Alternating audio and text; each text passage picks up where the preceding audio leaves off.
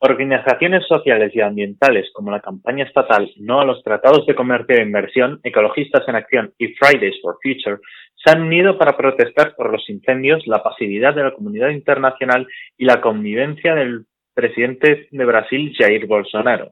Las organizaciones y colectivos han organizado esta mañana una protesta frente a la Embajada de Brasil en Madrid y frente al consulado del mismo país en Málaga, lo que ha supuesto el inicio de una jornada de protestas físicas y en redes sociales y acciones en todo el mundo.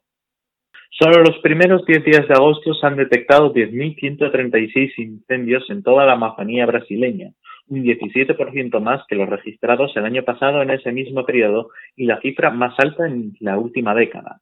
Con esta protesta se ha exigido al presidente de Brasil, Jair Bolsonaro, que detenga su política de destrucción de este pulmón del mundo y que respete los derechos humanos de los pueblos originarios de Brasil. Dichos pueblos son expulsados y desplazados de sus tierras por los incendios en la base de la agroindustria y los proyectos ilegales de minería o infraestructuras. Desde su llegada al poner, Bolsonaro ha desarrollado distintos mecanismos de dudosa legalidad contra los derechos de los pueblos originarios, como el desmantelamiento paulatino de la Fundación Nacional del Indio,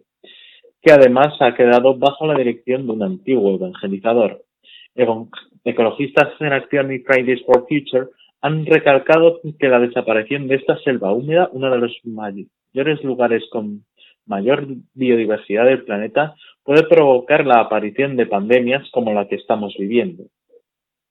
La mala gestión de la pandemia de Bolsonaro, famoso por ser un negacionista, también afectando de manera directa a los pueblos originarios sin ayuda o sin un plan de contingencia específico.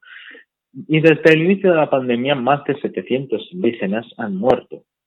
Otra de las reivindicaciones centrales es que el gobierno de España ponga fin al acuerdo comercial entre la Unión Europea y los países del bloque Mercosur, que promoverá y facilitará la exportación de tres productos responsables de la deforestación amazónica, carne de vacuno, soja para alimentar al ganado y caña de azúcar destinada a fabricar biocombustibles. Un estudio publicado en la revista Science en junio de 2020 revela que alrededor del 20% de las exportaciones de soja y el 17% de las exportaciones de carne de vacuno de Brasil a la Unión Europea están vinculadas a la tala ilegal de bosques.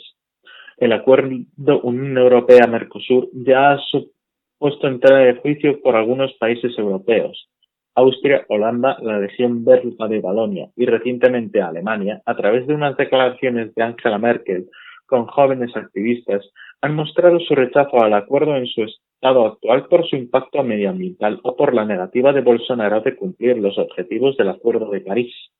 El acuerdo no contiene ningún mecanismo sancionador en lo relativo a los derechos humanos, el clima o el medio ambiente. Bajo el lema SOS Amazonía y sin Amazonía no hay futuro, la protesta enmarca en una